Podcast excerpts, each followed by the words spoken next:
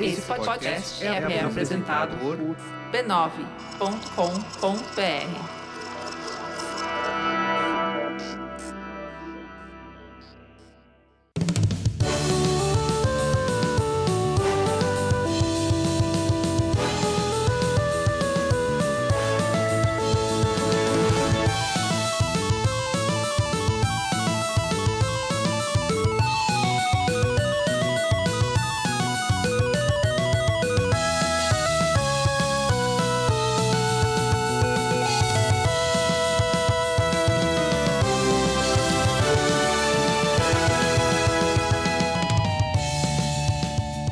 Ao vivo, Poco Pixel Classic Edition, eu sou o Adriano Brandão, do meu lado tá o Danilo Silvestre, tudo bom? Tudo bom, beleza? Maravilha! O que, que é Classic Edition, Danilo? A gente tá falando de criações clássicas do Poco Pixel. Porque a, a- a Sony tem Classic Edition, a Microsoft tem Classic Edition, a Nintendo tem Classic Edition, a SNK tem Classic Edition. Por que, que o Poco Pixel não pode ter Classic Edition, né? Pois é, e, em geral são os, os mais vendidos, a gente vai fazer com os mais ouvidos? Não, a gente vai fazer com os escolhidos pelos mecenas do Poco Pixel. Mecenas do Poco Pixel.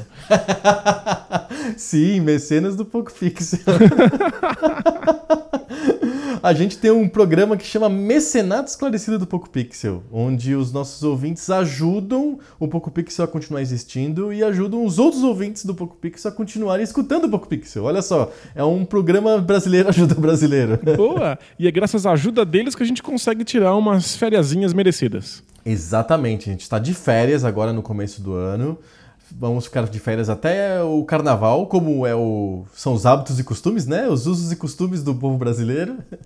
E lá pelo meados de março a gente volta com episódios inéditos. Mas enquanto isso, a gente está soltando edições clássicas do nosso podcast com grandes temas que os nossos mecenas escolheram para a gente revisitar. Boa! Então são 10 episódios incríveis que a gente vai retirar lá do baú de memórias do Poco Pixel. Exatamente, tem, pod- tem episódio do ano passado, tem episódio de 2015. A gente já tá entrando no. Danilo, esse é o quinto ano do Poco Pixel 2019. Eu não falo em voz alta que eu me sinto velho.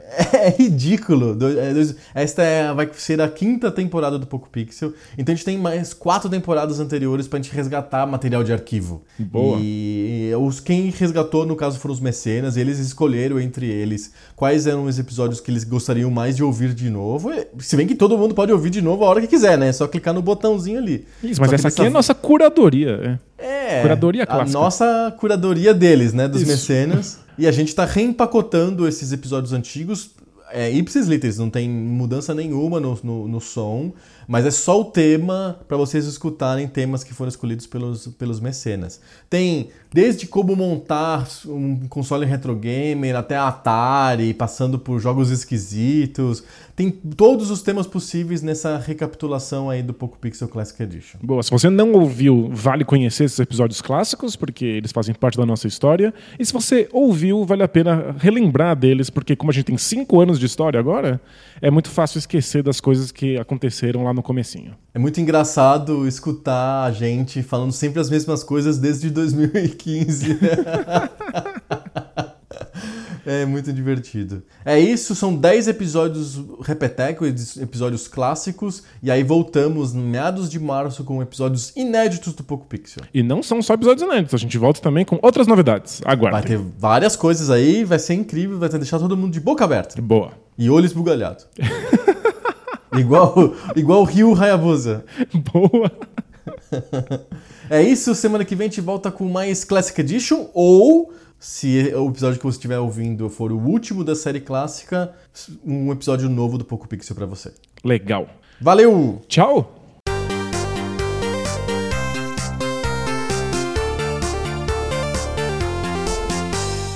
Eu acho que os videogames nunca foram planejados para serem jogados retroativamente. Quem bolou a mídia achou que as pessoas iam jogar só os jogos do momento, só o que estava disponível na hora. Que não existiria uma história dos videogames, que você teria interesse de jogar um jogo de 15 anos atrás. Acho que os caras não simplesmente não pensaram sobre isso. O que é bem comum quando, com mídias novas, né? Exato. Especialmente quando a gente tá falando de uma mídia que é pura tecnologia. Sim. Então, hum, na imaginação dessas pessoas, o que importa é você experimentar a nova tecnologia. Sim. Então, a tecnologia antiga, por que, que eu vou revisitar? Não serve para nada. É uma história que ainda não foi criada, né? Exato, né? Não, não existe um, um interesse pelos jogos em si, não existe um, um, um interesse histórico sobre o que, que aqueles jogos estavam fazendo. Sim. É, é um interesse pura e simplesmente pela tecnologia. E quando a gente era a- criança, adolescente, jogava videogame nos anos 80, 90, a gente também tava com esse mindset. A gente, quando a gente ganhava, sei lá, o, o Mega Drive, a gente colocava o Nintendinho no armário e nunca mais via o Nintendinho. Era realmente era um funeral viking do videogame. A gente simplesmente se livrava do videogame antigo e só ficava no novo. Era obsessão pelo videogame novo. Concorda? Estar com videogame, quando já existia uma nova geração, era se sentir atrasado no tempo. Você se sentia junto com os homens das cavernas. Sim. Tava todo mundo lá com carros voadores e eu tô aqui, acendendo uma fogueira na pedra lascada. sabe? Exato. Então a gente só queria se livrar dessa coisa e conseguir um novo. Inclusive, era uma prática muito comum vender os consoles velhos pra conseguir Muito dinheiro pra comum. comprar os consoles novos. Muito comum. É uma, uma mentalidade que é a mesma de automóveis. Uhum. Em geral, as Eu pessoas quero um modelo novo. as pessoas vendem os seus carros velhos para conseguir dinheiro para comprar os carros novos. Exato. Então é simplesmente como é que eu tenho acesso à nova tecnologia, pura e simplesmente. Então, era uma mídia que era desse jeito até até quando? Até 2000? Até, o- até ela ficar mais madura e ter mais história. E aí começaram a aparecer as primeiras pessoas preocupadas em revisitar os jogos antigos. Jogar de novo os jogos antigos de consoles já ultrapassados, porque eles eram importantes, porque eles eram interessantes. E começa a surgir aí uma cena retro gamer. E de repente todo mundo percebeu que o- a indústria não estava adaptada para isso. Não- ninguém pensou nisso antes. Os jogadores não estavam prontos para isso. A gente comprava jogos que vinham em caixinhas. Quem guardava essa diacho dessa caixinha? Ninguém. Tudo, eu, eu, eu jogava fora tudo. Porque é, é, o funcionamento era o mesmo dos brinquedos. Você ganhava um brinquedinho numa caixa, você jogava a caixa fora e ficava com o brinquedo. Sim. Já consciente de que um dia você vai ficar mais velho e vai jogar esse brinquedo fora, dá pra outra pessoa. Você Exato. não quer conservar o brinquedo, ele é pra brincar. Então a gente comprava os jogos, jogava a caixa fora, ficava com o jogo e Enquanto eventualmente jogava, depois se livrava jogava o dele. jogo fora. Exato. A indústria e os jogadores nunca Todo tinham mundo pensado estavam nisso. nesse mindset de viver o momento. E aí, quando tu acumula 20 anos de videogame, as pessoas começam a perceber que pode ser legal revisitar esses 20 anos. É quando os videogames começam a se propor coisas que não são o puro e simples entretenimento ou a pura demonstração de tecnologia, começa a fazer sentido você buscar a gênese de alguns conceitos, a gênese de algumas ideias. É. Tipo, de onde esse jogo tirou essa, esse modo de contar De histórias? onde vem isso, né? É. De onde vem esse elemento de jogabilidade? Aham. Você começa a, a- a descobrir que essas coisas já estavam contidas em jogos E antigos. mesmo franquias, por exemplo, Mario, Zelda. De onde veio o Zelda? Por que, que o Mario é tão legal? De onde, como que surgiu isso? E as pessoas começam a ficar querendo bus- buscar isso de volta. Além disso, acho que tem um fator importante de nostalgia cultural. As pessoas que eram ah, ah, crianças e adolescentes nos anos 80 e 90 ficaram adultas nos anos 2000. Eram profissionais, elas tinham sua vida, seu- seus, seus hobbies, seu dinheiro. E de repente elas começaram a ter saudades da época que elas eram crianças. Eu me lembro que no começo dos anos 2000 começou a- no Brasil a surgir milhões de revistas sobre nostalgia, livro de nostalgia, filme de nostalgia. é, todo mundo querer revisitar a infância nos anos 80, o Rock in Rio e os Trapalhões e sei lá o quê, os gibis. E aí os videogames entraram nessa onda também. E como que se joga um videogame depois de 20 anos? É, p- pra começar, ele não tá nem acessível, não tá, não tá disponível. Eu vou no. eu vou- como que eu, vou- eu vou na- no Walmart e compro um Nintendinho? Não tem. Eu vou no. Master System eu acho que tem. Eu vou na biblioteca de videogames e aí eu vou lá e pego um Nintendinho Levo pra emprestado, Então, casa? levo minha carteirinha de, de- de biblioteca e aí levo pra casa o Ah, Nintendinho. Isso, aí eu levo pra casa e quando eu vou colocar o Nintendinho na minha televisão, eu descubro que minha TV não tem aquelas entradas analógicas que o Nintendinho precisa. Verdade, isso não, não- não- não dá nem pra encaixar e Tá na aí TV. só tem um jogo, e aí eu quero jogar outros jogos. E onde eu consigo os outros jogos? Aí você Não recorre. é fácil revisitar videogame p- antigo. Aí você recorre às, às empresas que publicavam esses jogos na época e elas não existem mais. Ou elas existem, mas elas não, não continuam mantendo suporte a esses consoles antigos. Ou arcades, digamos que eu queira revisitar o King of Boxer, que eu joguei muito quando eu era criança. Eu vou, onde eu vou achar esse arcade em São Paulo? Sei lá. é pra achar isso aqui de lugar Não nenhum. tem lugar nenhum. Não Deve tem. ter meia dúzia de arcades No mundo. no planeta que Exato. sobraram aí.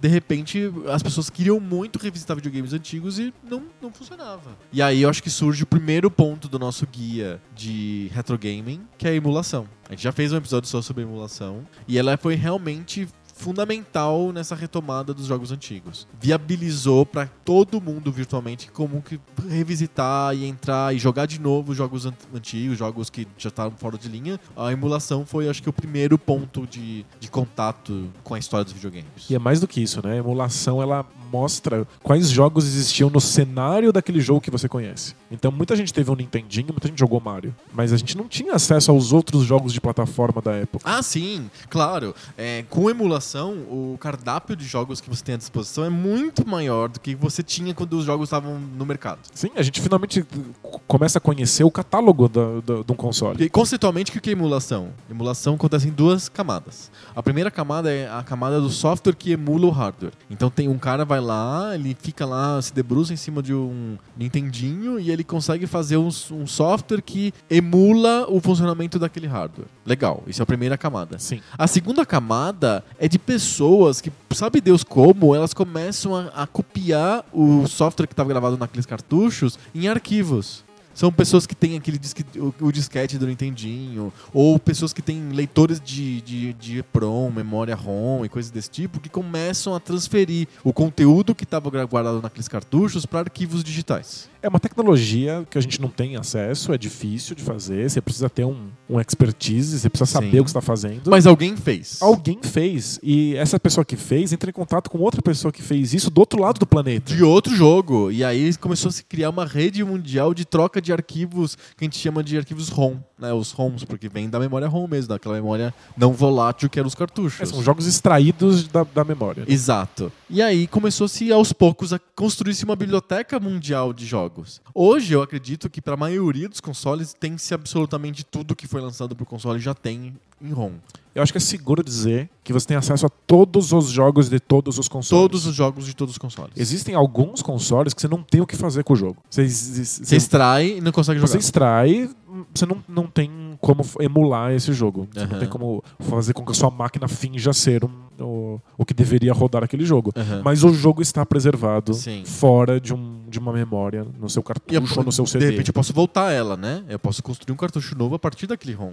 Sim, sim, claro. Eu posso gravar um CD de, de PlayStation a partir daquele, daquela imagem de, de CD. É, não necessariamente você precisa emular É. Você pode colocar esse jogo, que está aí preservado em dados, de volta no console para qual ele foi projetado, né? Então eu- a gente, fa- ao ao mesmo tempo a gente viabilizou a internet, vai, essa grande rede, e viabilizou você co- poder jogar um jogo antigo e o armazenamento histórico dos jogos antigos. Sim. Isso é bem bacana. Quando eu comecei com emulação, acho que foi na virada de, do- dos anos 2000, mais ou menos, 98, 99, 2000, por ali. Não era todo jogo que a gente tinha à disposição pra baixar o ROM. Era difícil con- conseguir, era difícil encontrar. Nem todos os jogos que você pensava você, acha- você encontrava e tal. Hoje tá muito, muito fácil. Né, Você tem bibliotecas completas de todos os consoles. Se quiser, você pode baixar o arquivo que vem assim, todos os jogos de Nintendinho. Já vem um arquivo único, assim, pum, tem todos os jogos de Nintendinho, todos os jogos de Super Nintendo, todos os jogos de Mega Drive. Nintendinho são uns mil jogos. São para mais de mil jogos. É uma das maiores. do- É que os jogos são bem curtinhos, então o arquivo não é tão grande. Mas, por exemplo, um, um trabalho absurdo que eu realmente pago muito pau é o trabalho do MAME. O cara se dedicou a catalogar e a fazer e funcionar todos os jogos de arcade, que é uma coisa muito doida, porque os caras lançavam um jogo, sei lá, na, na França e nunca foi para outro país, e tem um jogo lá e é, um- é uma máquina, não é um cartucho, e, tipo. É uma desgraça, porque É. com o Nintendinho, se você descobre como coletar os dados de um dos cartuchos, você coleta de todos. Todos. Pra arcade, cada um funciona de um jeito diferente. Exato. Cada um é uma máquina distinta, cada um tem componentes E o específicos. cara criou o software que emula uma- cada uma dessas máquinas e baixou, conseguiu baixar o ROM de todas essas máquinas. É impressionante. É real, o, mei- o meme, sempre eu fico boquiaberto com o meme, porque eu acho. é, Acho que é um dos projetos mais incríveis da humanidade depois do projeto Genoma, sei lá, sabe? tipo, o meme é realmente absurdo. É absurdo. E embora você emular um, um- um arcade não seja a experiência ideal, porque o arcade ele é uma coisa muito tátil, né? Tem Ele- o hardware ali, né? o hardware, né? a máquina, as alavancas, o- os analógicos, os botões, eles são muito importantes para a experiência. pelo menos o meme consegue guardar isso pra história. Sim. A gente não vai ter exatamente a experiência como ela era, mas a gente vai poder pelo menos olhar e entender qu- quais são os elementos de gameplay que estavam envolvidos. Sim. Como é que faz? Vamos, vamos- vamos começar o guia prático ah, de emulação, começando por emulação, por esse aspecto. Como é que faz? Eu sou, eu quero, quero jogar videogames antigos. O que, que eu faço? Eu tenho um computador. Hoje em dia não precisa ser um computador, né? Não. Na- quando eu comecei tinha que ter um computador, um computador ok, assim, um computador legal. É, agora você pode ter um computador super modesto, dependendo Simples. de qual de qual emulação você quer Pode ser um fazer. computador velho, Né, a, gente, a gente vai falar de sobre emular coisas até os anos 2000, então pode ser um computador velho. sim. Você pode ser consoles antigos, Exato. Você pode pegar um Xbox The First, por exemplo. o primeiro Xbox que emula perfeitamente, é, o PSP, O PSP, que é um console é um portátil. console portátil, que é uma máquina fabulosa de emulação. Sim. É, o PlayStation 2, o Xbox 360, Tem o, gente fazendo no o PlayStation Wii. 3 já. no PlayStation 3 dá trabalho, mas você consegue. Eu vi, eu vi aquelas Emular. fazendo emulação no Wii U, Ah, funciona. usando o tabletzinho do Wii U pra emular. Ah, Então, é porque o Wii tem um um processo pelo qual você consegue emular coisas e você consegue emular o Wii dentro do Wii U. Ah, entendi. Você usa uma brecha, porque o Wii U é feito pra rodar também jogos de Wii. Aham. Então você roda os emuladores Saquei. no Wii U como se você estivesse rodando o Wii neles. Ser humano é incrível. É impressionante. Então, vários consoles diferentes, qualquer tipo de computador e também celulares. Celulares. Isso. Então vamos, computador. O que, que- que você precisa? É, depende do computador, se você tem um PC ou um Mac. A dica que eu dou, eu uso Mac há muitos anos, então eu tô bem, bem dentro desse, desse mundo Mac. Eu dou três dicas para quem tem um Mac.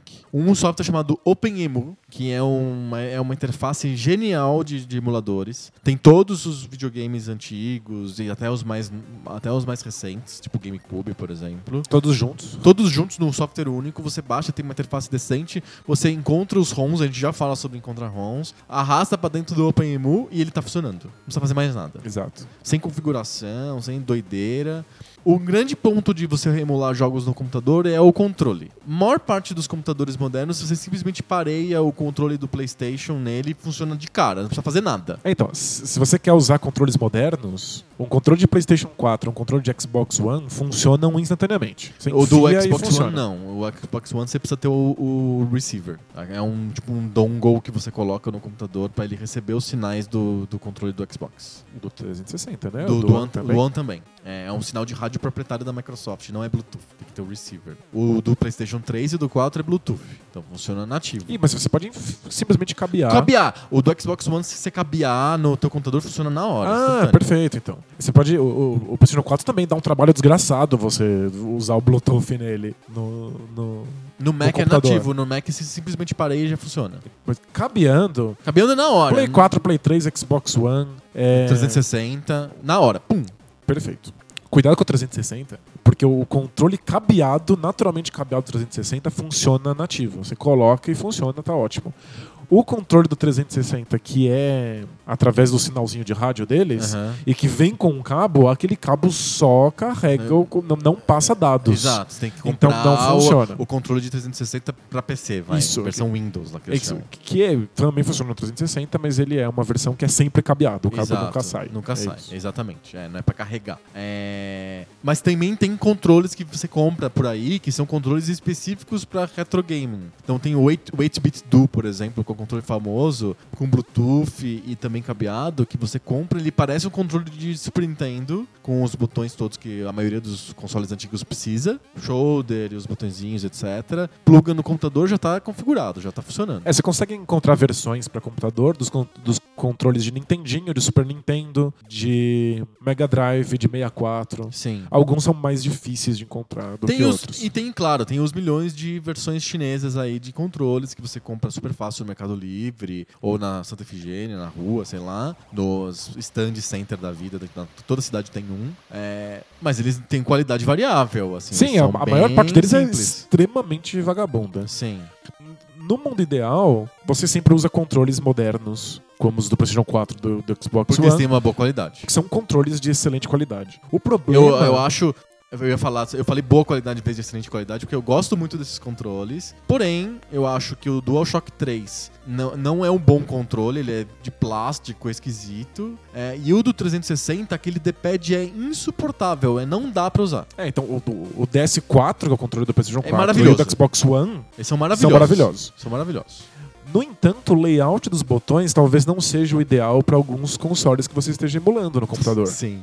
Então, você tem que fazer um monte de concessões para jogar um 64 usando um controle de PlayStation 4. Eu, eu sofro com o arcade no controle do PlayStation 4, porque Faz sentido. é, tem botões trocados, e aí eu- um botão que eu acho que tem que ser o, o botão básico de qualquer jogo, que é o X, ele fica numa posição muito louca no, quando você mu- tá emulando às vezes. Você tem que ficar trocando os dedos, né? É, e se você está emulando um, um controle que você não conhece, vai na internet, vê uma foto do controle desse, desse console que você vai emular e compara com o controle que você está usando.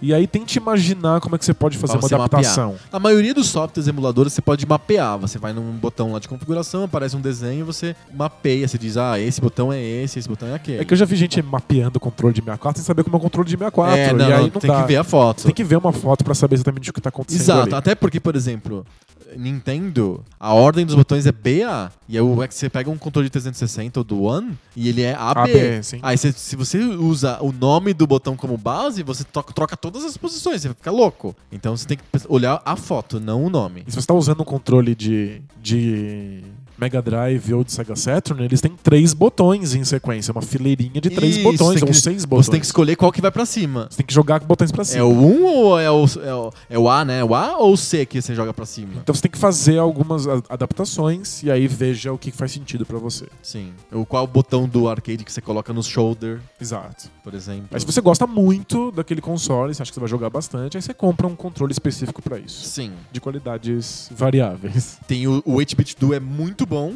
mas tem os outros bem mais baratos que o 8-bit do que são é, menos bons. Exato. Sendo bem suave com eles.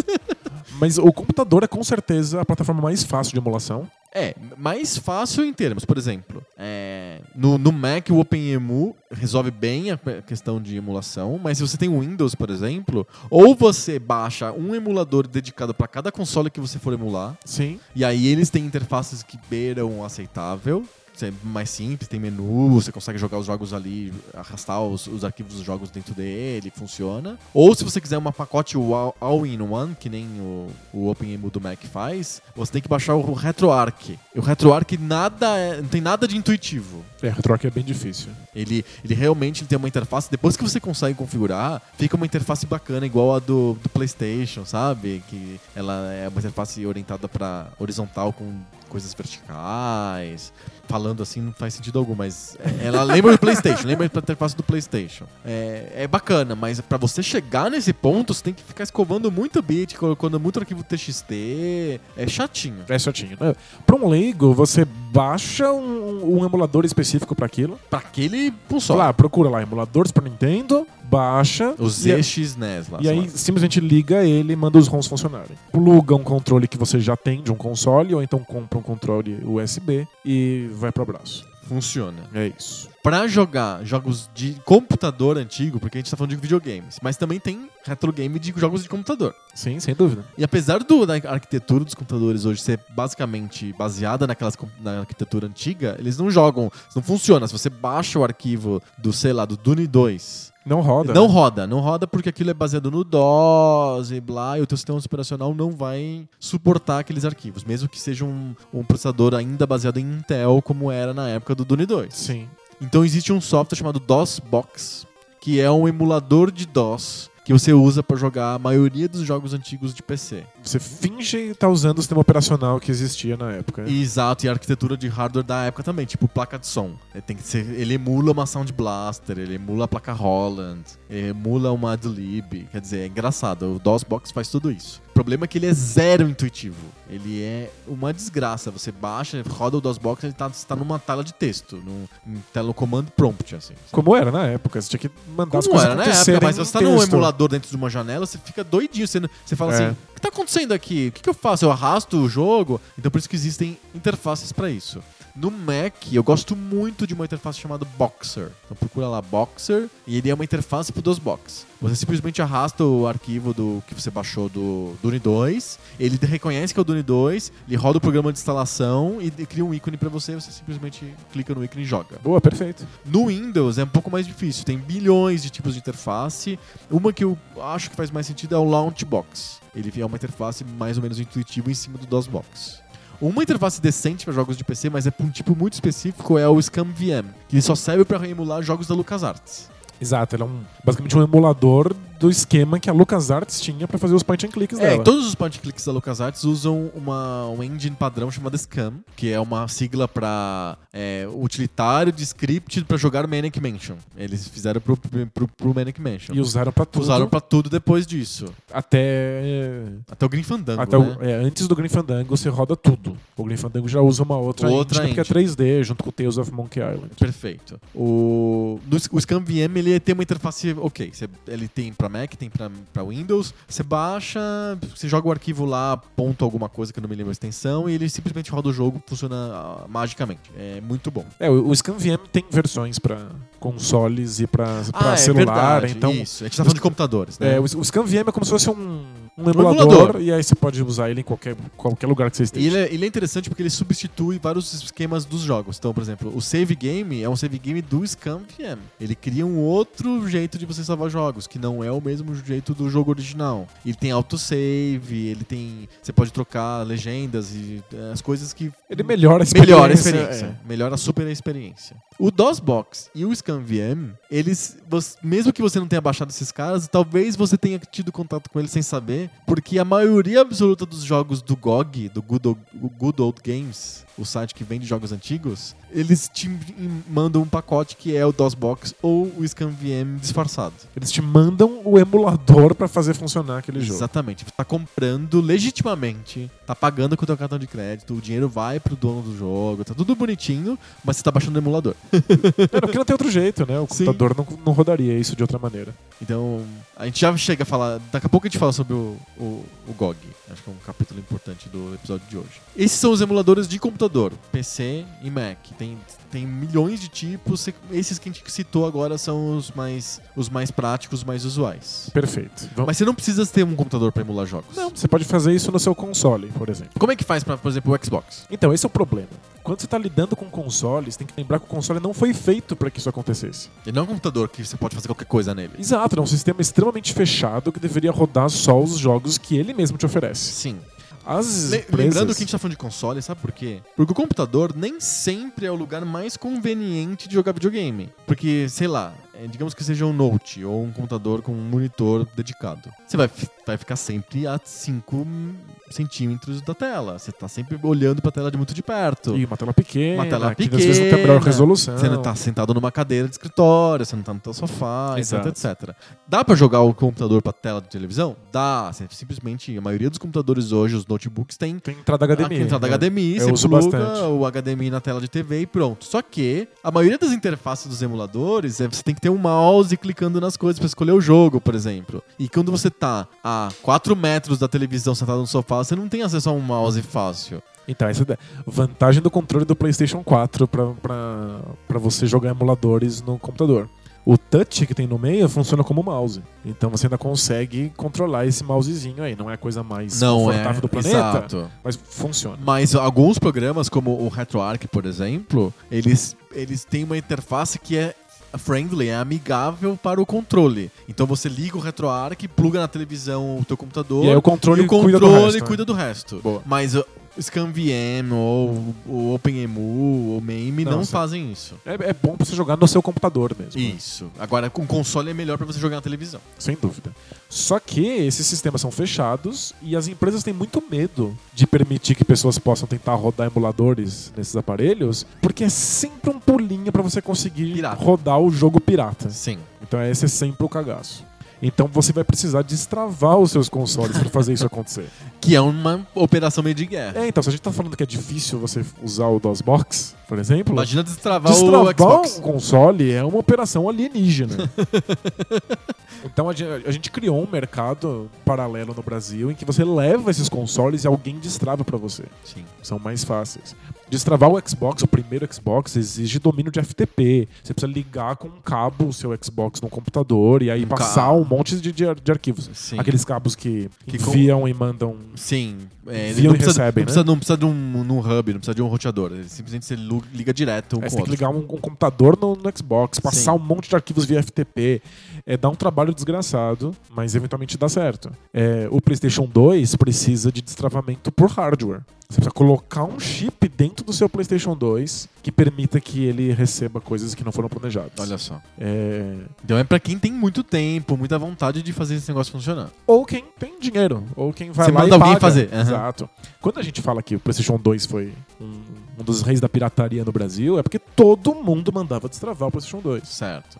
Isso trabalha pra pirataria, não Isso- pra emulação. Exato. Quando você, quando você ia destravar, você via filas de pessoas esperando seus PlayStation 2 ficarem prontos. E tinha linha de montagem. De destravamento de, Dezenas de, de pessoas PlayStation. destravando isso, colocando seus chips. Mas uma vez que isso esteja feito, você pode rodar a emulação sem problemas. No PlayStation 2, você pode usar um, um HD externo ou um um DVD que tenha todos os emuladores dentro. Aham. É, o Wii tem um destravamento razoavelmente mais fácil. Você pode fazer via pendrive. E depois que esse destravamento está feito, você vai lá e baixa emuladores que são específicos para o seu console. Então toda a experiência O já Uhum. Um cara é... compilou um, um emulador de, sei lá, de Nintendinho pro PlayStation 2. Já tá Exato. prontinho. vantagens desses emuladores. Eles sabem exatamente qual é o hardware que está rodando essa emulação. É o controle do PlayStation 2. É, É. o controle do, do Xbox The First. Exato. E é, é aquela quantidade específica de memórias, é aquela placa de vídeo. Então são emulações muito otimizadas. Sim. em geral, são emulações mais otimizadas do que as de computador. De computador, você precisa trabalhar alterando coisinhas para que a Verdade. emulação rode perfeitamente em Sim. alguns consoles. Tem Tem a consoles que questão são do- mais fáceis. né? Sim. No, no videogame, no, quando você tá emulando dentro de um videogame, já fizeram isso para você.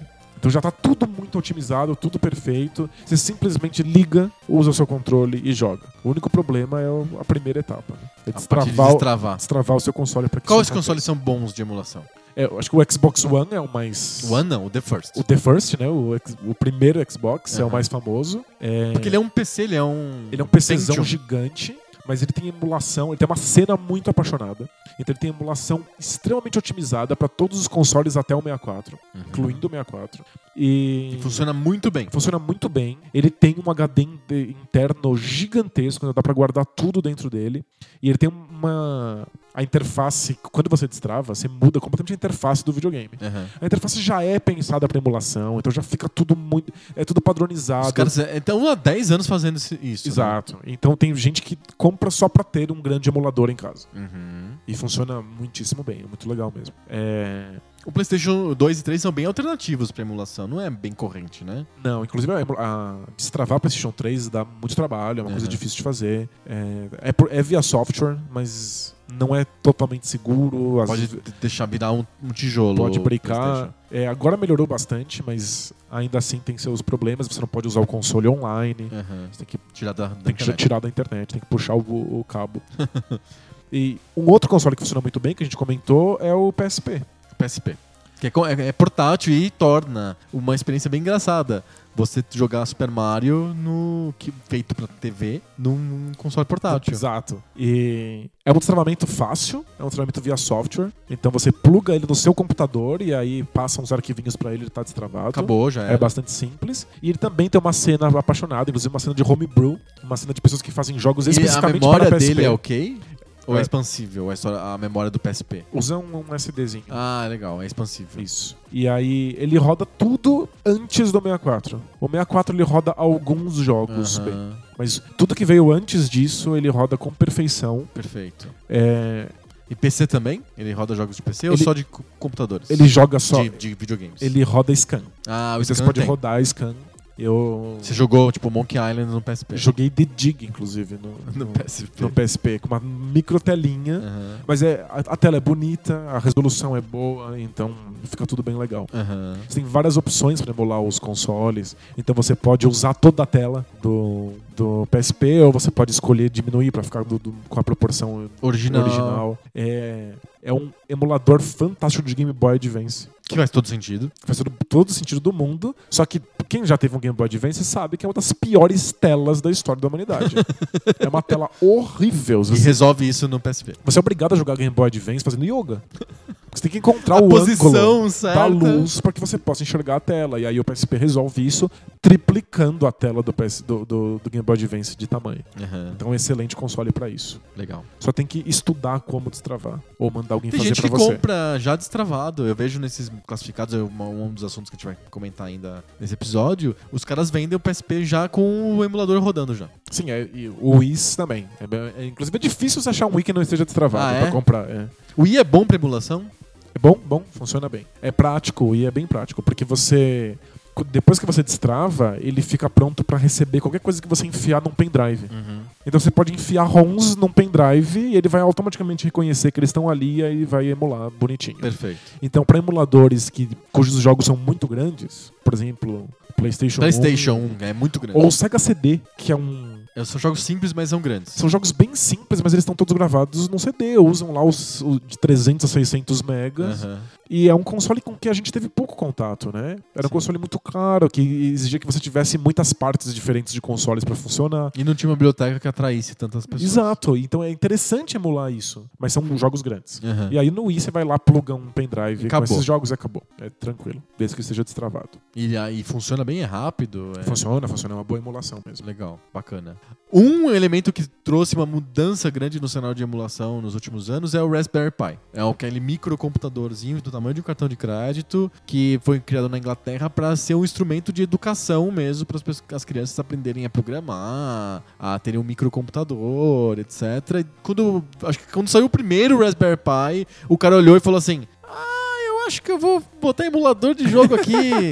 E aí pronto, virou o, o uso do Raspberry Pi. Disparado é pra fazer emulação. É porque é muito barato, é muito pequeno e você pluga na- na televisão. Ele tem, ele tem nativamente, ele já tem a porta HDMI, então de- ele já tá apropriado para TVs modernas, que a maioria das pessoas tem. Eu, eu imagino que uma pessoa que tem um PlayStation tem uma TV com HDMI, né? Então, tipo, Sim. é, ele já tem essa porta. Ele é micro, muito pequeno, ele é barato, no- ele custa, tipo, na casa de menos de 30 do- dólares no, no hemisfério norte. Claro que no Brasil você tem variáveis é, experiências com o Raspberry Pi, você pode comprar muito caro ou com preço bom, depende da tua sorte. Exato. É, Mas enfim, é, ele é barato, ele é pequeno e ele é muito prático. E ele tem basicamente o hardware de um celular Android de alguns anos atrás, com uma memória limitada, mas que ele roda bastante bem os emuladores de, de videogames mais antigos. É, Ele vai até o... Antes do 64 ele emula tudo. Ele emula tudo. É, ele tem três versões que eles lançaram do Raspberry Pi. A primeira, o Raspberry Pi 1, ele era bem limitado, mas já resolvia até o, o Mega Drive e o Super Nintendo bastante bem.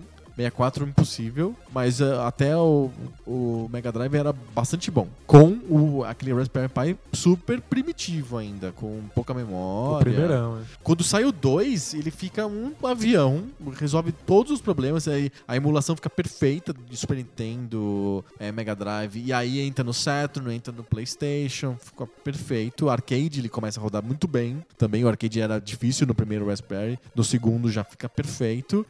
E o terceiro, que é o mais atual, já até o 64 já roda legal. Muito bacana. E ele tem, ele tem quatro núcleos, ele tem uma memória grande, com o mesmo preço que tinha o Raspberry Pi lá atrás, quando eles lançaram. Então, e ele é o, o aparelho ideal pra você dar pra uma pessoa que quer ser retro gamer e não quer se preocupar com absolutamente nada. Isso. Porque ele é um aparelho que fica o tempo inteiro ligado. Ele tá sempre ligado, Ele tá porque ele é um sempre celular. O celular tá sempre ligado, o Raspberry tá sempre Você ligado. enfia na tomada, ele tá sempre ligado. Não tem nem botão, ele não tem um botão de liga e desliga. E você não tem que escolher abrir emulador. Assim que você liga o Já tem um menu. Raspberry, já tem um menu se pedi- perguntando É. qual é o console e qual é, o que jogo. assim, o Raspberry Pi, ele a princípio ele é um- só um, um hardware e aí as pessoas colocam via um cartão SD o software que elas querem de sistema operacional. Você pode colocar o Ubuntu ali, o Linux, aí ele vai abrir uma tela do Linux. Você pode colocar o, o, o Debian feito para Raspberry Pi, que é o Raspbian. É, ele roda lá um sistema operacional, um Linux, para você usar o computador como se fosse um computador mesmo, pra Sim. programar, pra usar o browser, é, enfim, depende da, do- da potência do teu Raspberry Pi. Ou você pode baixar sistemas operacionais que foram customizados só pra emulação. Tem três os mais famosos. Tem o RetroPie, que é o primeiro. Ele basicamente pega o Raspbian e tira tudo que não é de videogame, deixa só a parte de videogame. Quando você liga, ele já carrega no menu pra você escolher o jogo que você quer jogar e já joga. Perfeito. Aí, uns caras na França em- fizeram otimizações do RetroPie, colocaram mais coisas, deixaram ele mais fácil de instalar, tiraram configurações, colocaram na interface, melhoraram bastante coisa e chamaram de Recalbox. Então tem um outro sistema que chama Recalbox.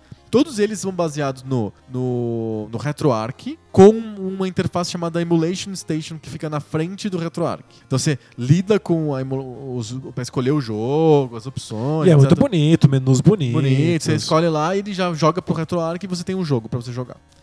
Aí tem uns caras que pegaram o RetroArch e fi- otimizaram o RetroArch, a interface do RetroArch pro Raspberry e tiraram o sistema operacional inteiro e tiraram o, o Emulation Station, todos os menus e ficaram só no RetroArch e eles criaram uma outro, um outro sistema chamado Laca. E é muito bom. Você, ele é muito mais rápido, você instala o Laca rápido, de repente você quando você- ele dá um boot muito instantâneo e já tá na tela do RetroArch pra você jo- escolher os jogos com aquela interface igual do PlayStation.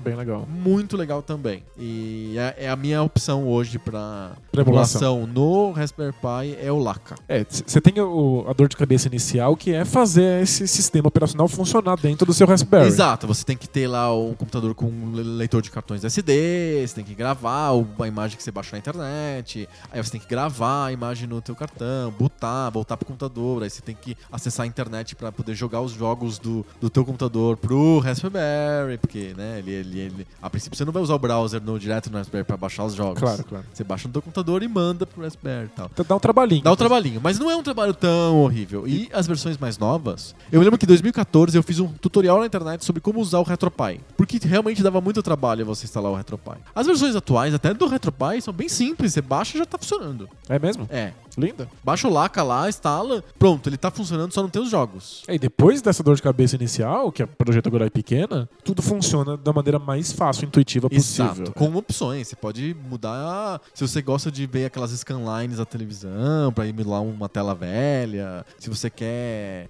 é, cheats do Game, Game Genie, Game Shark, tem, tem tudo lá. ó, Três botões você aperta e já tá funcionando. Save state e load state, que é uma coisa Sim. que os computadores originais não tinham, os consoles originais não tinham. E uma coisa que a gente já, já comentou né, na, na emulação- no episódio sobre emulação, que é você poder escolher div- diversas maneiras de que esse jogo apareça na sua tela. Então você pode escolher pixelizado, ou então liso, com as linhas para imitar uma televisão, ou então em, u- ou em ultra definição. Ou é quadrado ou é retangular. Você tem milhões de opções de como que você vai ver o jogo. Em geral, as coisas rodam melhor do que elas rodavam nos seus Sim, originais. Com certeza. Mais bonitas, mais brilhantes, mais vivas. Com save state. com save state, com mais opções, etc. Só tem um problema que é o que me desespera enquanto jogador, enquanto pessoa que quer conhecer exatamente o jogo como ele era naquele momento, que é você, se você não conhece o jogo de fato, você nunca tem certeza se ele tá rodando como ele deveria. Sim, se ele tá na velocidade certa, se a resposta pro botão é a mesma. Exato. Se, se ele tá. Especialmente jogos 3D, se ele tá tendo algum problma de textura, se ele tá ro- Sim, gerando jogo algum 3D polígono é um, pouco, complicado. um pouco diferente.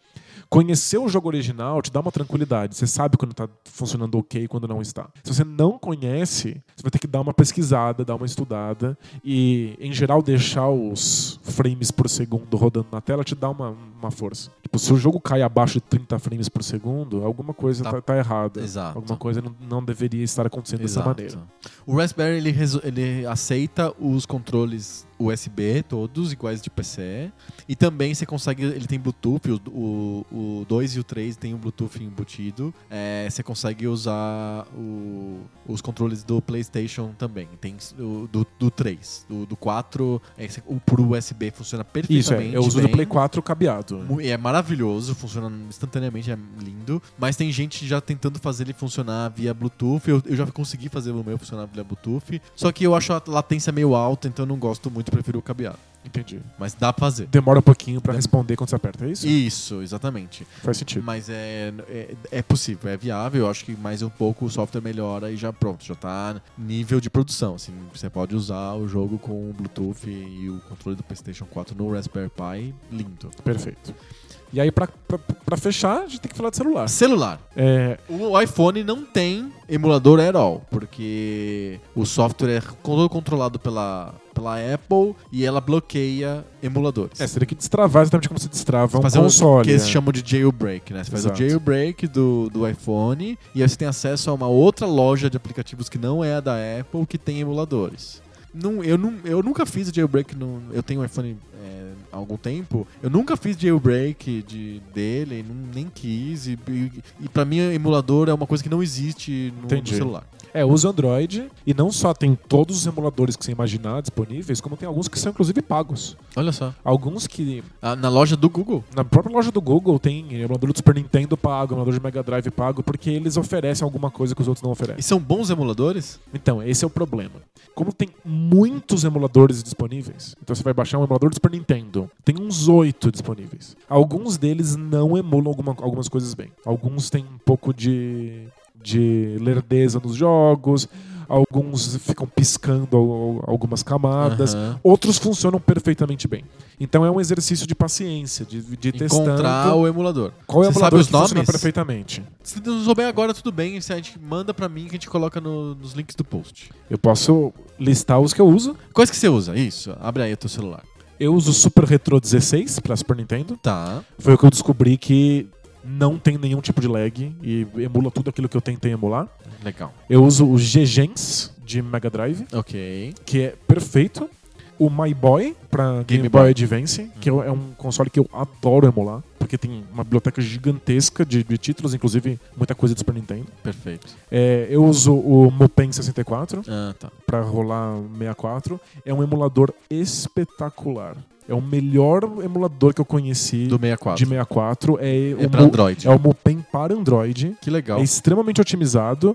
O problema é que não é em qualquer celular que ele vai Você rodar tem que ter um celular perfeitamente. legal. É, tem que ter um celular perto do topo de linha pra Aham. que ele rode O 64 o bem. 64 bem, mas é, é fabuloso. E o, o que mais me surpreende em Android é que eles têm também o melhor emulador de Sega Saturn. Olha só. Porque o Sega Saturn é um, é um videogame difícil de emular o 3D. Uhum. Então você consegue emulação de jogos 2D com extrema facilidade em num computadorzinho qualquer. O 3D dá muito problema. Olha só. Então tem muitos jogos que passaram anos sem serem emuláveis. E tem um emulador de Tem um Android emulador que de faz isso Android bem. que emula muito bem o 3D, Que legal. que chama Yabouse. O Yabouse tem uma versão também para consoles, mas foi abandonada no, para consoles e computadores, foi abandonada por um tempo e aí um grupo de pessoas assumiu ela para Android, só para Android. Pergunta de um milhão de dólares. Como que eu jogo esses jogos no interface touch do celular? Exatamente. É, Ah, tem um controle virtual? todos eles criam um controle na sua frente Uhum. e aí você tem duas opções. Ou você diminui a tela do, do, E o controle fica do embaixo. videogame, o controle fica embaixo, ou então você usa a tela inteira do seu celular como se fosse a tela do jogo, e aí surgem botões transparentes que ficam na frente. Sei. E Isso é viável? Então, tem gente que joga, mas o que deveria te preocupar como retro gamer é que os jogos não foram pensados para serem jogados dessa maneira. Uhum. Mas de jeito nenhum, assim, em nenhum grau. É porque é muito, é muito instável o touch. Você pode achar que tá apertando e não tá É, apertando. A resposta não é boa. É. É... Eles tentam simular uma resposta, tipo, vibra o celular quando você aperta o botão. Sim, alguma coisa. assim. Uhum. você tem essas opções. Aham. Acontece que vários jogos exigem que o botão desça e volte pra cima e você tenha Uhum. essa, Aham. essa dinâmica com o jogo, inclusive pra saber quando é que você pode atirar de novo. Sim. né? Tipo, tem vários jogos de tiro, você tem que ficar apertando o botão constantemente. Aham. Mas o botão tem que voltar, você não vai apertar duas vezes ele enquanto ele já tá lá embaixo, porque não vai responder. Sim. Então você perde esse feedback do jogo. É complicado. Então, o ideal é que você use ele com controles. Tem um controle Bluetooth. Qualquer controle Bluetooth funciona, inclusive você pode usar o controle de Play 4 Xbox One. Ah, funciona? Normalmente, alguns precisam baixar um programinha ou outro, mas nada- é, é muito fácil. Aham. Quando a gente tá falando de celular Android, tudo que você tem que fazer é baixar aplicativos. Você não tem que configurar nada, não tem que instalar nada, não tem que ficar abrindo ele no computador. Uhum. Você faz tudo via celular mesmo. E co- perfeito. E aí, existem vários controles Bluetooth que se acoplam no seu celular. Tem uma, uma- um frame pra você colocar o celular em Isso, cima dele. tem uma molinha ali, você encaixa o celular e aí você fica jogando como se fosse um Game Switch. Boy, assim. É. Fica um celular gigante em cima e aí o teu controle embaixo dele funcionando. E é legal? É uma experiência legal? Funciona perfeitamente. Eu tenho um que parece um controle de, Tô vendo ele. de PlayStation 3 e aí você encaixa o celular em cima e aí roda muito bem. Legal. E como que manda os arquivos dos jogos pro celular? Aí você tem que fazer isso via computador. Aham. Você baixa os jogos no computador e simplesmente transfere eles via cabo USB. Ah, via USB. Exato. Ah, perfeito. Cada emulador, cada aplicativo de emulador que você baixa cria uma pastinha nova. E aí você só tem que jogar os jogos dentro dela. Hum, Perfeito. É fácil. É bem fácil. Legal. É, é um- é uma, é uma experiência melhor do que de PCs ou é equivalente? Então, tem- pra al- pra alguns emuladores ela é melhor do que uma experiência de PC. Uhum. Então, pra Sega Saturn e 64, eu tô surpreso de que ele roda melhor do que rodava os meus emuladores de computador. Mas. É, pros outros ela é uma experiência completamente equivalente. Ela Sim. s- Só tem o, o problema de ser uma micro telinha, né? Exato. Deixa portável, mas é uma tela pequena. Perfeito. Não foi assim que os jogos Não, foram não, pensados, não né? foram pensados pra isso, mas é uma experiência legal. Você portabilizar isso. É, a gente tá falando de emuladores, etc. e tem um, a gente falou de computador, a gente falou de Raspberry Pi, a gente falou de celular, a gente falou de usar os próprios consoles como fonte de emulação. Tem mais um lugar em que as pessoas podem emular, que é o browser. Hoje em dia a gente já consegue, com, com a tecnologia que tem no- dentro do browser, rodar emuladores de videogame com precisão impressionante. Realmente funciona bem.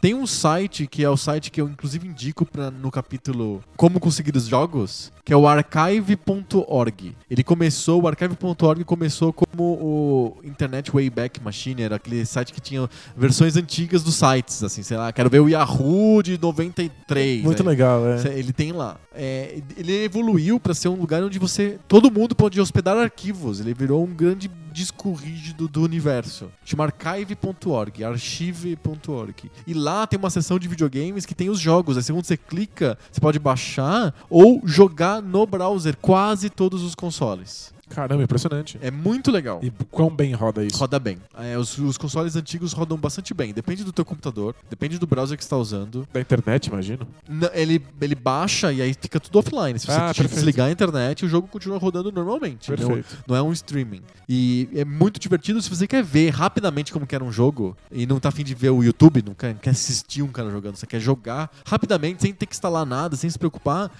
Archive.org, você vai lá e- e- e acha o jogo e joga. Nossa, perfeito. Tem jogo pra PC, tem jogo pra, pra arcade, tem jogo pra, pra videogames. Ele usa uma espécie do meme que funciona roda dentro do browser, em JavaScript. É endoidecedor. Gente, é impressionante como, onde chegamos. Sim, muito legal mesmo. E isso tem a ver com o capítulo de como conseguir os jogos, né? Porque os jogos, eles têm um, eles estão numa área cinzenta da legalidade. Porque a princípio eles estão todos protegidos pelas leis de direitos autorais. Só que tem muita gente, muitos jogos que são de desenvolvedores que não existem mais, ou empresas que quebraram, tem de empresas que não estão explorando mais aqueles jogos. Tem jogos que não existe mais o original. O- Só tem eu, o ROM eu e tal. sempre, eu sempre falo disso, o Panzer Dragon Saga, que é um clássico e que as pessoas descobriram tardiamente, todo mundo quer jogar. E existem 200 mil cópias do jogo que foi produzida e a SEGA não tem mais a matriz. Sim, Então não dá mais pra fazer o jogo, ele desapareceu do universo. exato. Então, tipo, os jogos estão nessa área cinzenta da legalidade, então conheci- conseguir os jogos não é tão simples assim, porque é sempre ilegal, você tá baixando os jogos piratas. Mesmo que seja de um jogo, uma produtora de Atari de 83 que fechou em 84. Pois é. Então,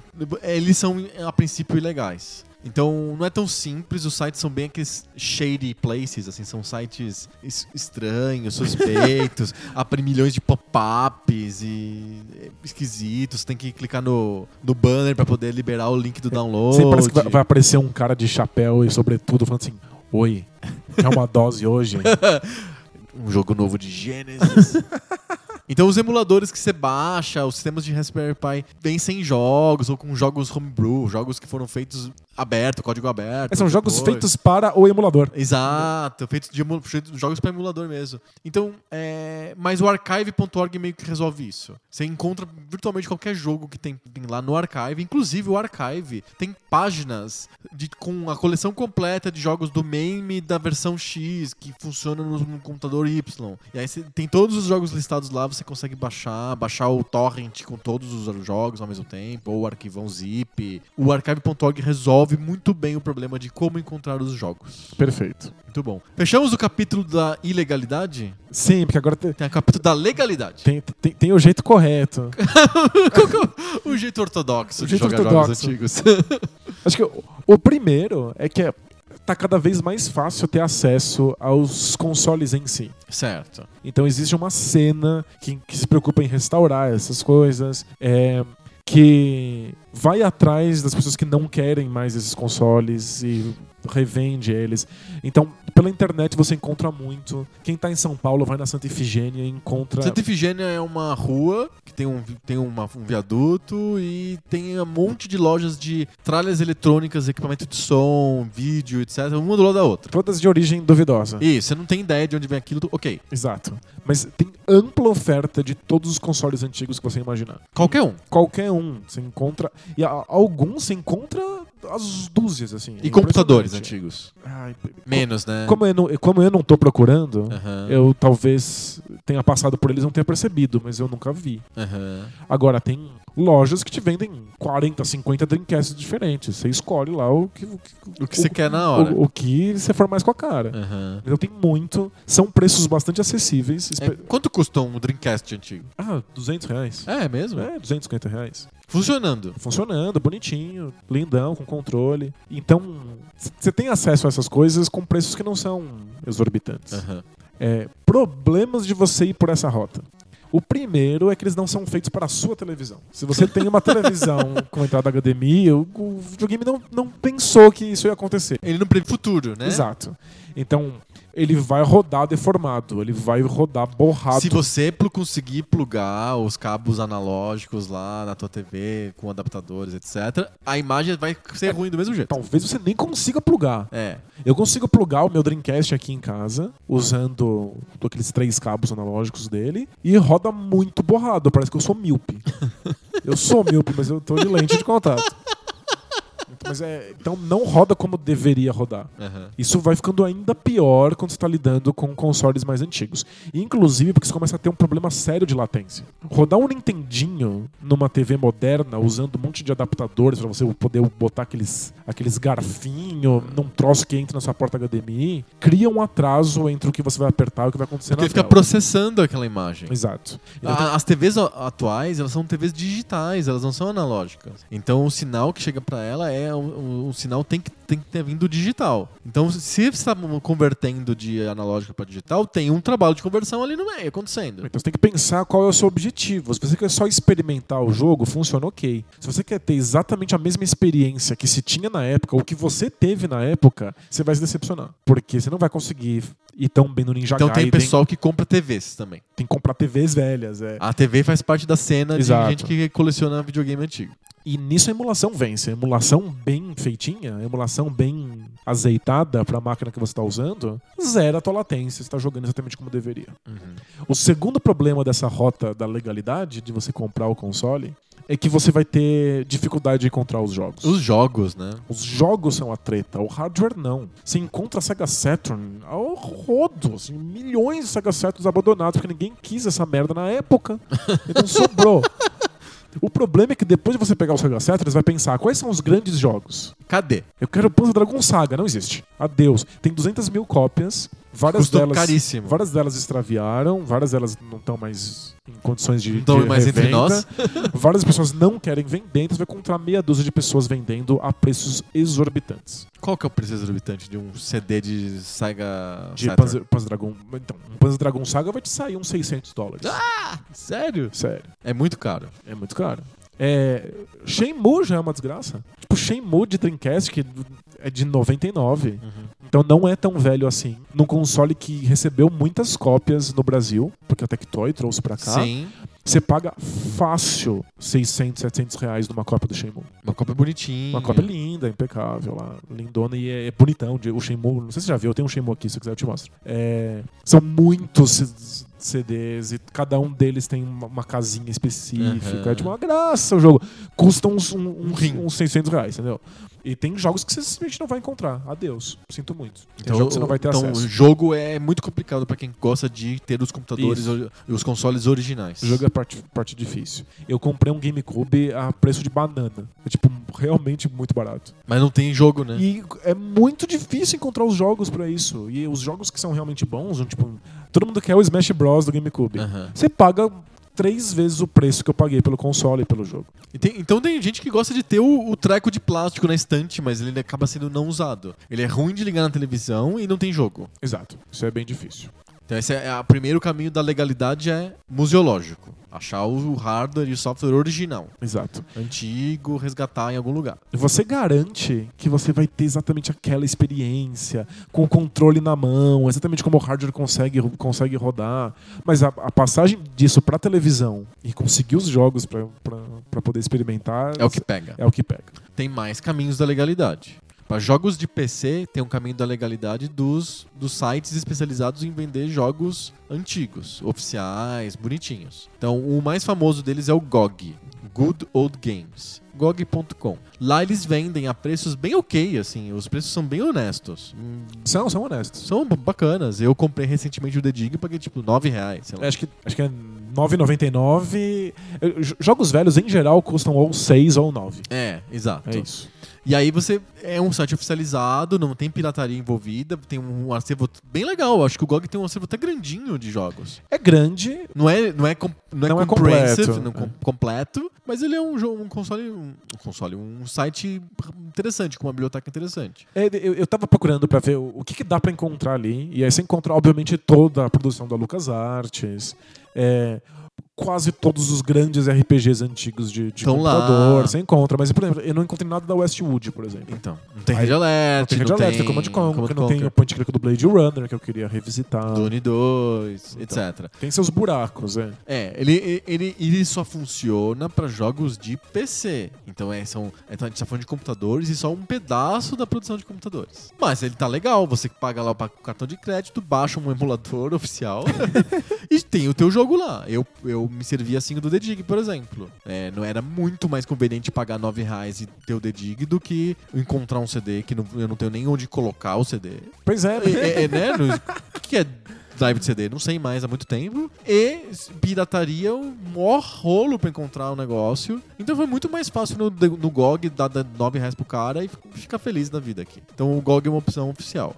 Pra videogame, a gente tem que contar com a boa vontade tanto do fabricante do console quanto do, do, da, do estúdio que fez o jogo pra lançar uma versão Classic ou, ou Virtual Console ou coisa desse tipo. É, te- várias, vários estúdios lançam isso. A CNK acabou de relançar um monte de jogos em versões jogáveis em consoles modernos e em computadores. Sim. A SEGA costuma rel- relançar blocos. Então, bloco com quatro ou cinco jogos antigos. É A Capcom também faz isso. A Capcom. É, o- Você vai lá na PSN ou na, na live e a- escreve Classics, você vai vir um monte de jogos de arcade, jogos de console, etc., que são oficializados pra você baixar exatamente o jogo, a emulação, é a emulação oficial. Exato. E é, é a saída ética, sem dúvida. Mas a gente tem que começar a repensar um pouco como é que essa ética funciona. Uhum. Porque eles estão tirando leite de uma vaca muito antiga Essa vaca tá velha. Mas é uma, é uma vaca bem velha. É, os, os desenvolvedores originais desses jogos nem estão mais por lá.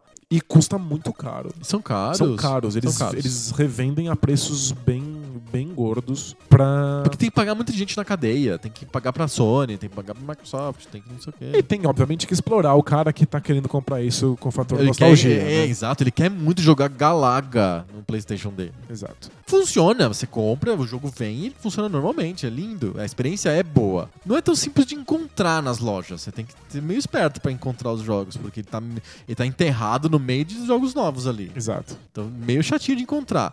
Por sorte, muitos colocam Classics ou algo assim no nome. e Você escreve Classics e vem todos os jogos antigos pra você jogar. É porque é difícil, não sabe o que procurar, né? Você não Exato. sabe quais jogos estão disponíveis, quais não estão, né? Sim, é muito, muito pulverizado, mas é uma opção real. Sim. Pra E quem não a quer ir Nintendo? pela emulação. se eu quiser jogar Mario oficializado, eu, realmente eu sou uma pessoa muito certinha, não quero pirataria nem jogar no browser. Eu quero jogar o Super Mario Brothers Você no, pode- meu, con- no meu console. Você pode usar o Virtual Console. É, bom, primeiro que a, a Nintendo já te vendeu esse jogo remasterizado no Super Nintendo. Ok, é o All Stars. No Nintendinho você tinha Mario 1, 2 e 3. No Super Nintendo tem Mario 1, 2 e 3. Dentro Aí do All depois, Stars. no Game Boy Advance, Tem a eles te versão revendem deles, de é. novo o Mario 1, 2 e 3. Ou seja, eles te revendem esse jogo e milhões Desde de 85. plataformas, desde 85, sempre com preços cheios. Como se o jogo fosse novo. Pô, mas é o Super Mario. E continua é, eternamente. É, agora existe o Virtual Console. O Virtual Console é esse grande emulador que a, Nin- que a Nintendo Emulador oficial oferece, da é um Nintendo. emulador oficial. E aí volta e meia ela disponibiliza alguns jogos pra isso e aí você compra e tem esse jogo pra sempre no seu Virtual Console. Isso tá disponível em todos os consoles deles. Exato. Então tem os Marios, tem os Zeldas, mas tá muito longe de ter o, o catálogo completo Imagina. do Nintendinho. Não tem. Tem outra opção que a Nintendo trouxe pra gente no ano passado, que é o Nintendozinhozinho. Que é o Classic Edition. É um hardware que lembra um Raspberry Pi. Você pluga na tua TV com HDMI, vem com controles réplica dos controles da época e vem com 30 jogos selecionados. E agora a Tectoy tá fazendo a mesma coisa com o Mega Drive. Isso. É, aí você- é, é- é como ter a experiência do, con, do, contro, do console original, só que ele é fabricado de novo. Vai. É, essa é a opção da, da SEGA. No caso da Nintendo, eles fizeram um Raspberry Pi com o selo Nintendo. É um emula- emulador mesmo, né? É um emulador emulador mesmo, com saída HDMI. A SEGA optou por fazer um que não tem nem saída HDMI. Ele tem a saída analógica, mais ou menos parecida com o que era na época do, do Mega Drive mesmo. Mas tem, a, a Tectoy lança um Mega Drive portátil é, com telinha e Sim. é tal, e bate- emulador bateria. Aquilo. é emulador mesmo, você pode É. baixar os ROMs no, no, no- Sim. no seu computador Você e, enfia num SD. e coloca no SD e aí roda bonitinho. né? Isso. Então, oficialmente, é limitada mesmo a oferta de, de retro gaming.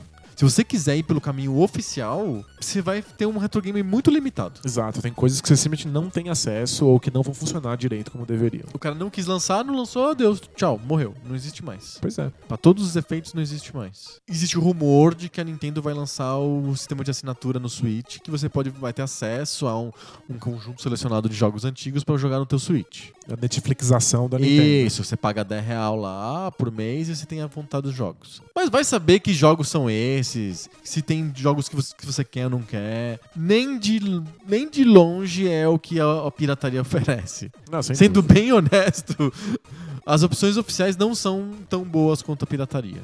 Lembrando que. O que mais chega perto, na minha opinião, é o GOG. O resto é muito longe da, da pirataria. Mas a pirataria de emulação, inclusive, destrói as fronteiras. Você começa a ter acesso a jogos japoneses, Aham. ou jogos que não foram lançados, e inclusive abre essa porta para que os tradutores f- traduzam esses jogos pra gente, porque a Sim. gente possa ter contato com coisas que a gente Exato. jamais teria. Lembrando que um dos meus jogos favoritos na vida, que é Mother 3, não foi lançado no Ocidente. Ou você emula isso, Ou não joga. ou você não joga. E engraçado que a emulação nem foi pensada pra você fazer isso nos computador. Quando você vai lá no site oficial da tradução do, do Mother 3, ele te ensina como passar isso pro seu Game Boy Advance, Aham. que é o console pelo qual o jogo foi projetado. É pra você jogar no hardware mesmo. E tem um jeito? Tem um jeito, tem, tem uma maneira de fazer isso acontecer. Aham. O Game Boy Advance você compra uns cartuchos que são vazios. Ah, aí Eles você são pura joga lá, você memória. grava Ah, lá. Você bota no seu computador e grava os ROMs neles. Perfeito. Então, tem jogos que a gente nunca saberia que existem Se se, não a gente fosse, não tivesse é. acesso a, a esse exercício museológico que é a emulação. Não, é fantástico. E sem a emulação também não teria os vídeos do YouTube. Porque você acha que o cara tá jogando Mario no computador, no,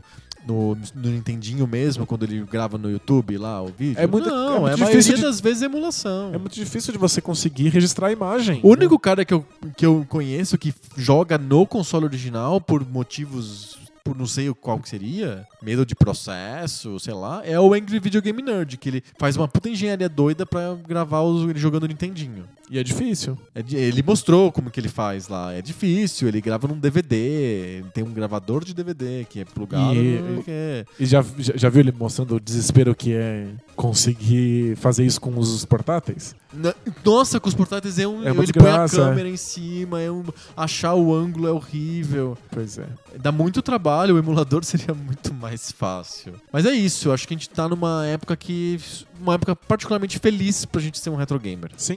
Em que as pessoas estão querendo conhecer a história dos videogames. A história dos videogames nunca foi tão acessível quanto ela Sim. é hoje. Só precisa escolher qual é o caminho que você vai, que você vai trilhar pra- pra ter acesso a esses Exatamente. jogos. A gente, a gente espera que esse pequeno guia prático, que funciona mais ou menos como um Poco Pixel número zero, vai. Ele é um lugar onde você pode começar a escutar o Poco Pixel episódio de hoje. Espero que ele seja útil pra quem tá querendo ser um retro gamer e não sabe como. A gente deu milhões de dicas aqui, eu acho que a gente consegue pensar nesse episódio como um bom pontapé inicial. É isso aí.